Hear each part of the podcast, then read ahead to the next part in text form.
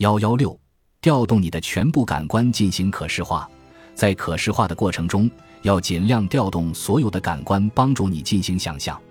如果你想去意大利旅游，想象你闻到了意大利面的香味，尝到了橄榄油的味道，听到了别人对你说的意大利语，触碰到了古罗马竞技场里的石头，让自己感觉到你就在意大利。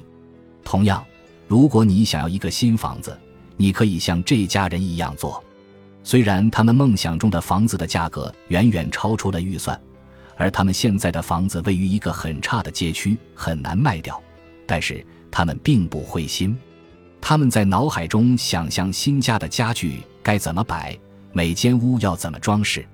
他们想象自己在新的厨房里烧饭，并且闻到了餐厅飘来的饭菜香。他们想象自己坐在新家的露台上和邻居们招手。他们调动起所有的感官，让自己感觉到住进了新家，就像是他们已经搬进去了一样。不出几周，这一切就真的实现了。他们现在的房子挂牌两天后就卖出去了。他们想买的房子，因为房主想要尽快成交而大幅度降价。对于你想要的一切，你可以想象自己此刻已经拥有了，做到了。想象你和家人分享你的好消息。